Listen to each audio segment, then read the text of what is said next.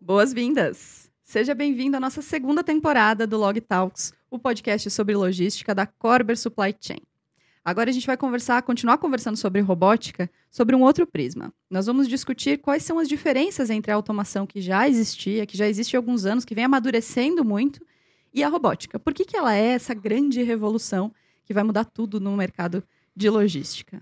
Estão aqui comigo neste episódio Elcio Lenz, nosso diretor-presidente da Corber Supply Chain para a América Latina, e Tiago do Nascimento, diretor de logística da Decathlon, e que tem mais de muitos anos aí, mais de 20 anos de experiência em logística. Sejam muito bem-vindos. Obrigado. Vamos para o nosso segundo papo, então. E a primeira pergunta que eu quero fazer para vocês é exatamente essa da nossa abertura, da nossa introdução. Por que, que a robótica é essa grande revolução? A gente falou no nosso primeiro, no nosso primeiro episódio, o Tiago trouxe informações sobre o uso de esteiras, sobre o uso de, de outras tecnologias, mas a robótica é um passo além disso. Então, eu queria que vocês comentassem um pouquinho por quê. Por que, que a robótica é essa grande revolução que vai mudar tudo para a gente? Primeiro que eu acho que é a flexibilidade. Quando você começa uma... Bom, a gente falou um pouco, né? O planejamento de um centro de distribuição, o planejamento de uma operação logística é um planejamento de muitos anos. Então, você acertar na mosca. Então, quando a gente fez, começou a fazer o planejamento do novo centro de distribuição lá em 2015, 2016, a gente não sabia que ia ter uma pandemia, a gente não sabia que o, o digital ia ser tão forte como está agora, então a gente não sabia de todas as coisas. Então, acho que o, o termo do robô e a robótica flexível, ela faz com que a gente não precisa acertar na mosca todas as coisas. Então é uma, para mim eu vejo como uma tendência porque ela de fato é uma tecnologia que dá para você começar pequeno, dá para testar, dá para escalando e como você comentou, dá para ir juntando com outras tecnologias. Eu acho que não é uma só. Não, acho que a tecnologia agora ela vai começar a se misturar. Então, a gente não conhece muito ainda no Brasil todos os benefícios do RFID, por exemplo. Uhum. Então, são tecnologias que eu acho que elas agora vão se tornando um pouco mais acessíveis e vão se somar. Então, quando a gente quando a gente olhar para esse horizonte, para esse radar de, de inovação, a gente vai ter que olhar o, o o que faz sentido para aquela empresa, o que faz sentido para aquele momento e tentar ir escalando isso de uma forma um pouco mais segura, né? Um, obviamente não vamos saber todos os, os, os, desafios, né? Tudo que vai permitir, mas eu acho que o planejamento com isso, a estratégia, ela encurta um pouco mais. Dá para a gente começar um pouco menor, dá para escalando com, com a necessidade do negócio e a flexibilidade que isso traz é, permite com que os executivos vão mudando também o rumo das suas empresas, né? Então, é, hoje eu tenho, por exemplo, tem um CD que ele me atende há muitos anos, mas se eu não tivesse esse CD ou se a minha operação já se, se, se ficar pequeno agora, eu consigo pegar uma tecnologia dessa e colocar no outro CD e ir para um CD maior com as minhas esteiras eu já não consigo tanto. Já é um negócio que eu não vou conseguir, porque eu vou ter que olhar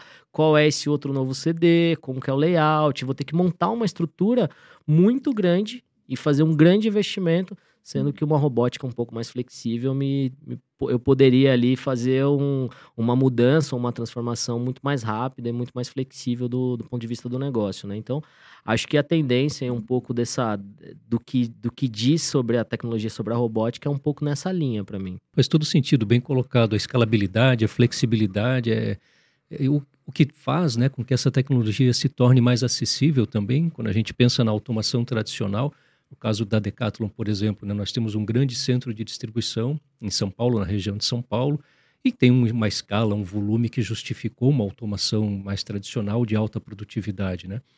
É, mas muitas empresas não têm essa escala, não têm essa característica, né? Então, se a gente fala até de CDs pop-up, né, para centros urbanos, ah, vai ter o Rock in Rio, vamos fazer um pequeno CD perto do Rock in Rio para atender esse evento, e quando terminar o evento eu fecho o CD.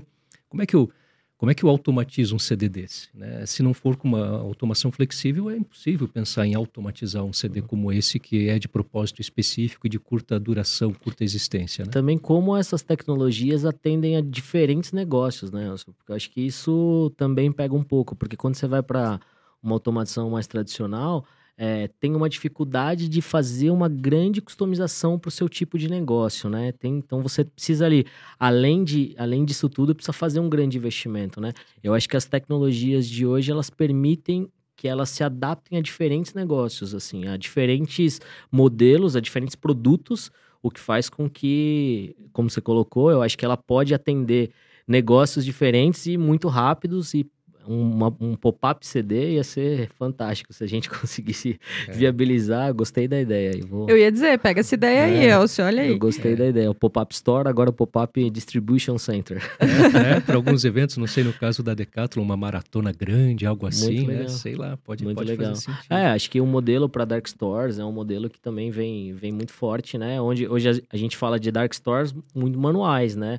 É um processo pequeno, um processo ali que ele é um espaço pequeno, então automação em dark store ainda não é uma realidade para o Brasil. A gente vê, eu vi isso na Europa funcionando, eu vi isso no Canadá também. A Decathlon Canadá tem uma operação que tem uma dark store já automatizada, mas ainda no Brasil é algo que a gente não conseguiu ver ainda, exatamente por conta do investimento, da flexibilidade, que sempre te exige colocar coisas muito grandiosas, com muito investimento, e geralmente não se paga, né? Então, essa é, acho que é a dificuldade que a gente tem. É verdade. E aí, normalmente, também na automação tradicional, você dimensiona para aquela realidade futura, porque justamente o investimento ele tem que durar, né? Uhum. O ciclo é longo.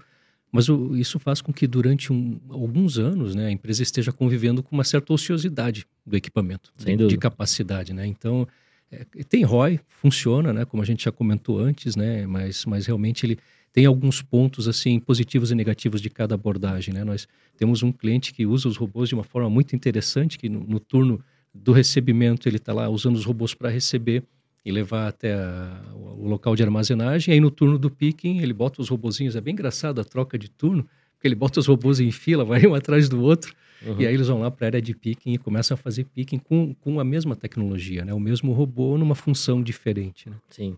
A palavra que vocês mais falaram aqui, segundo o meu instituto de pesquisa da minha cabeça, que eu estou ouvindo, é flexibilização. Vocês falaram muito de flexível, de automação flexível. E o, o Tiago trouxe para a gente no nosso primeiro episódio sobre já ter uma automação bastante arrojada, uma automação fixa, porém arrojada dentro do, do CD da, da Decathlon. Eu queria que vocês falassem um pouquinho de o que, que esse flexível muda né? Porque a gente está falando de, automa de, de uma automação que já existe, mas me parece que o mercado talvez ainda não tenha entendido que a robótica é também uma evolução gritante dentro dessa, dessa automação que existe. Então, Elcio, eu queria que tu me contasse um pouco o que, que muda, assim, qual que é a diferença entre as automações que a gente já conhece e as automações de ro robótica, o AMR, a automação flexível, chame como quiser. Ok. É, na, na, na nossa ótica, assim, de Corber, né, a AMR, a automação flexível, é, ela ela tem características muito especiais e distintas é, quando comparada com uma automação tradicional. É, ela, ela, é mais acessível, do ponto de vista financeiro, o investimento inicial é menor. Em alguns lugares do mundo, a Corber já está operando com o robô como serviço. Nós estamos analisando a viabilidade de trazer essa modalidade aqui para a América Latina, né, por, por, razões óbvias de custo de capital e etc. Né, mas é, estamos trabalhando nisso. Né. É, a gente entende que ela é escalável, ela é flexível é, te permite acompanhar a, a, mudança e o avanço tecnológico de uma forma mais, é, mais fácil, mais, a, mais atualizada, digamos assim, né? É, e dá um bom, um bom resultado em termos de throughput. Eu acho que ainda não vai dar o mesmo valor de resultado, valor de throughput que uma automação tradicional. O, a característica, né, ela não é pensada para isso, né? Mas ela dá o suficiente de uma forma muito rápida e, e muito efetiva. Né? Essa, é, essa é a nossa visão hoje o Grupo Corber, nós, nós atuamos com robótica em 13 países do mundo. É, hoje, em outubro de 2022, nós temos 1.804 robôs já implantados em funcionamento em, em 30 centros de distribuição diferentes espalhados pelo mundo. Então, assim, a gente realmente acredita que isso em, poucos anos, né? É, acho que esse, esse, esses projetos todos foram executados e implantados em menos tempo, às vezes, do que leva o planejamento de um CD tradicional. Nós entramos no mundo da robótica e já fizemos tudo isso em dois anos. Uhum. E essas automações flexíveis, é, no entendimento de vocês, elas convivem com as automações existentes. É isso? Então, quando a gente está pensando em montar um CD ou quando estamos pensando em trazer novas automações, uma coisa não exclui a outra. A gente usa uhum. ambas tecnologias combinadas. É isso, Thiago? Sem dúvida Até porque tem que pagar, né? O investimento lá, então não dá para sucatear tudo. Acho que assim, tem dois. Vale a realidade de cada empresa, né? É o que a gente comentou aqui. É um pouco sobre o que é o seu planejamento, o que, que te motiva, quais são os motivadores que te dizem que é o momento de automatizar, que é o momento de investir. Que é o próximo episódio, inclusive, que eu não vou antecipar aqui. Isso aí. É, então, é, no nosso caso, por exemplo, eu acho que vai acontecer isso de uma forma natural. A gente hoje, como eu comentei, a gente ainda faz o picking de uma forma manual. Tem as esteiras, que são grandes movimentadores de caixa, tem os sorters, que legal, que eu acho que tem. Para mim, assim, a empresa que ainda não começou, ainda não está nessa automação, vale estudar. Eu acho que vale olhar um pouco. Hoje, eu acho que se você comparar até em ponto de vista de investimento, é, a, a automação tradicional versus a robótica, eu acho que já começou a se equiparar um pouco dá para estudar, até porque você pode começar pequeno e, e escalando com a necessidade do negócio.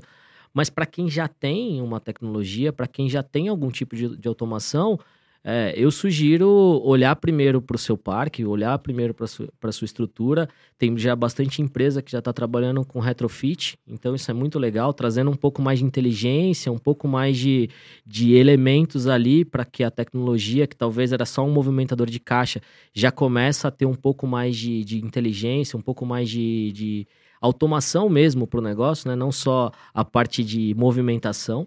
E depois é, acoplar esse tipo de tecnologia, é, esse, os AMS, toda, toda a parte que tem agora de novidade, tem movimentadores autônomos, tem empilhadeira, que como você colocou, dá para ficar de noite é, armazenando, então tem bastante novidade, tem bastante coisa e está cada vez mais acessível.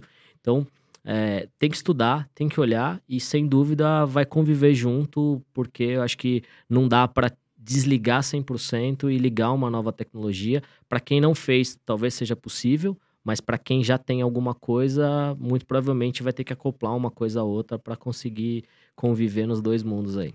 E equalizar os investimentos e Exato. deixar todo mundo feliz. feliz. Perfeito. Muito obrigada por mais essa conversa, por mais esse episódio. Vocês ficam aqui comigo porque tem mais. Esse foi o nosso segundo episódio da segunda temporada do Log Talks, o nosso podcast sobre logística. No primeiro, no primeiro episódio, a gente falou um pouquinho sobre o, a, a log...